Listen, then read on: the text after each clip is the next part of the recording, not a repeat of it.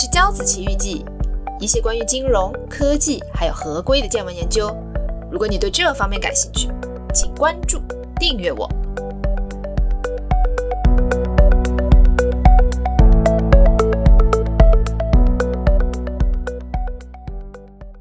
上一集讲到了创新银行和明德银号的挤兑事件，今天我们来看一看对于创始人团队相当残酷的历史事件。一家在当时甚至可以和香港汇丰银行匹敌的华资银行，如何在七日内丧失了百分之五十一的控股权？创始人团队在短短七日内丧失了为之三十年苦心经营的事业。这家银行是谁？这就是鼎鼎大名的香港恒生银行。恒生创立于一九三三年的三月，最初只有十一个职员。初期也是和其他华资银行一样，主要是经营黄金、外汇兑换、找换的业务。因为国内的抗日战争爆发，很多有钱人、大老板南迁到香港，急于把国内的法币兑换成港币。恒生银行就是靠货币兑换发了财。后来，恒生银行转型成为了银行，侧重点就是为中小企业客户服务。那时，凡是在英资银行开不了户的中小企业，到恒生银行就可以开户，而且服务态度极其亲切。银行工作人员甚至可以从柜台里面跑出来和客户聊天的。英资银行不做的业务，比如说像恒生、广安这些华资银行就可以做，成功的吸引到了一大批的客户。在存款方面，当时的恒生可以说是香港最大的。华资银行在银行零售业务这一块发展的极快，甚至可以和香港银行界的一哥汇丰银行匹敌。当时许多人认为啊，之前的明德银号、广东信托的倒闭已经是这场银行危机的发酵的顶端了。谁也没想到，恒生银行的控股权会在一九六五年的四月一周内易手。当时的二月份挤兑风潮虽然是已经平静下来了，但是市场的舆论还在，报纸也时不时的会刊登一些关于华资银行的传言。可是不到两个月，挤兑的矛头直指恒生银行。当时大批的市民涌到恒生银行取款，人潮多达几百米。一九六五年的四月五号，这天可以说是恒生银行历史上的。黑色星期一，一天内恒生就失去了八千万港币的存款，占银行存款六分之一。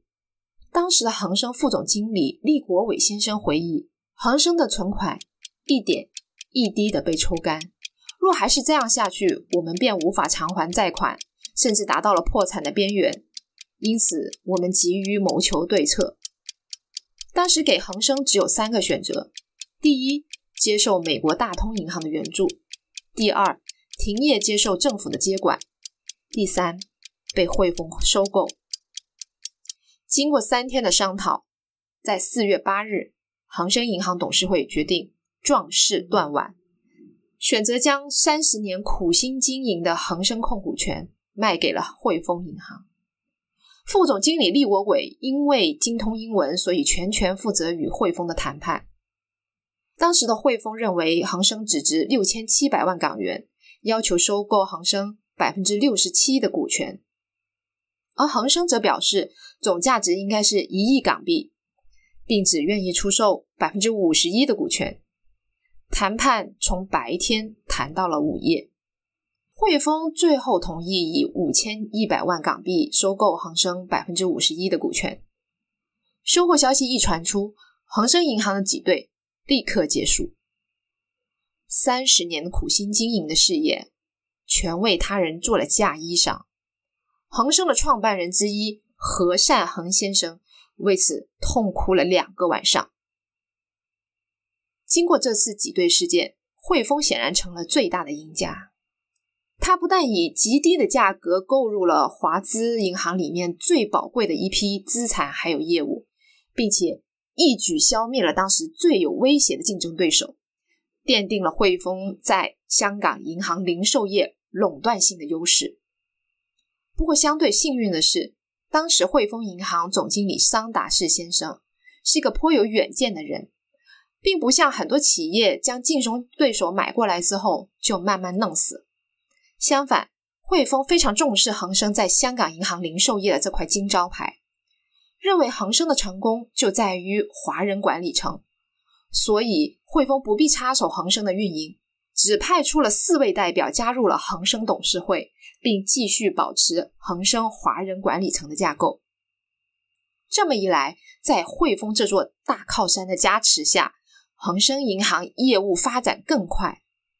著名的恒生指数在一九六九年公开面世，直至今日都是香港股市的代表，非常的深入人心。一九七二年，恒生更决定在香港上市，当时的招股价一百港币，获得了二十九倍的超额认购。上市当天更飙升至了最高价一百八十六元，收市价一百六十五元。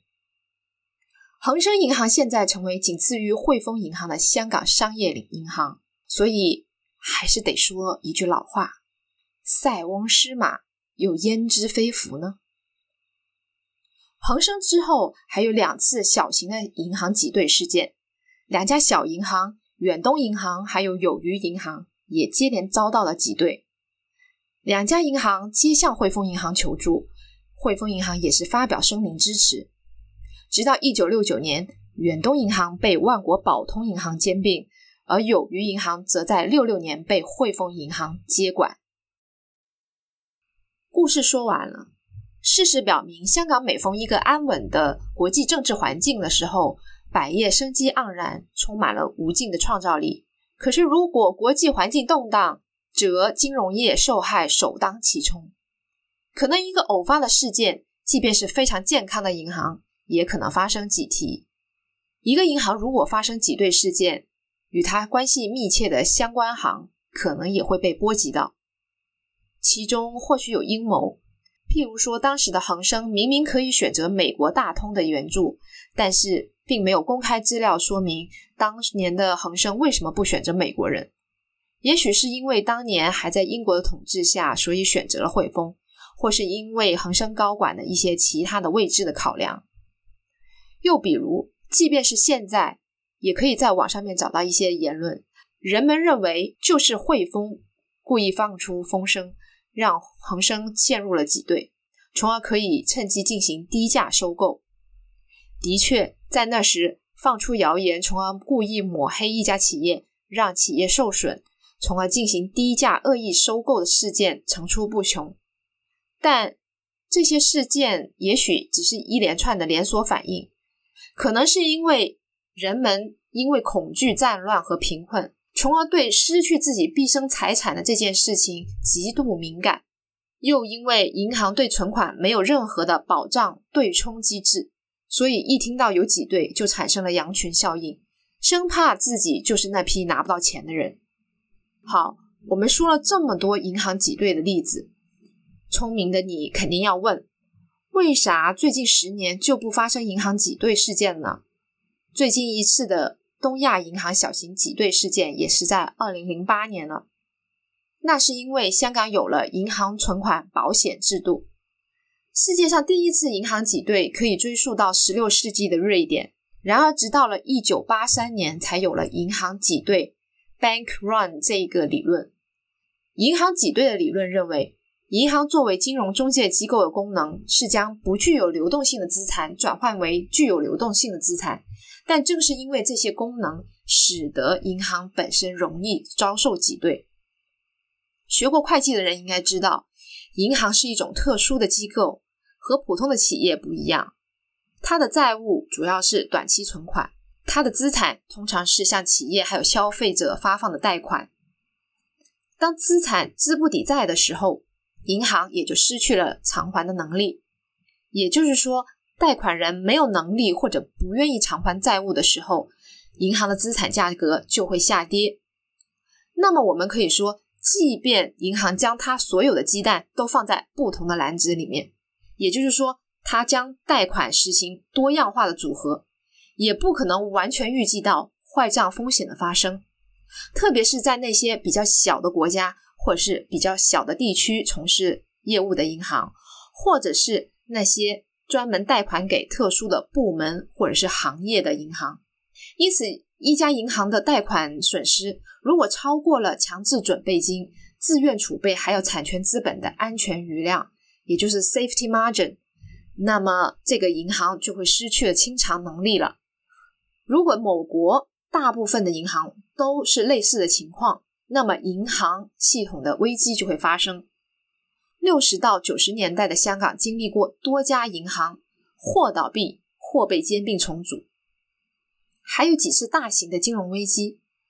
那么香港到底是何时有存款保险制度的呢？八七年还是九七年？不是二零零六年。在香港金管局广泛的咨询下，且大部分民众都支持推行存款保险制度的基础下，香港的存款保障制度才诞生的。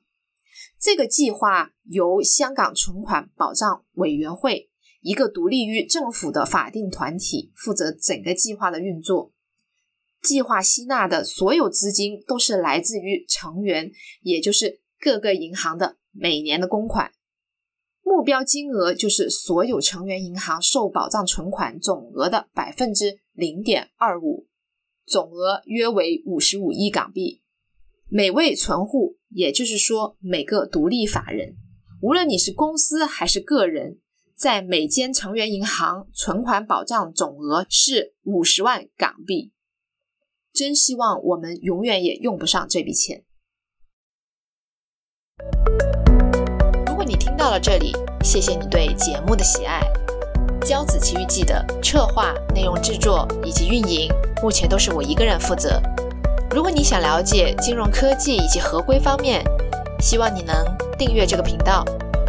你的订阅是对我最大的支持。订阅我，我们下期再见。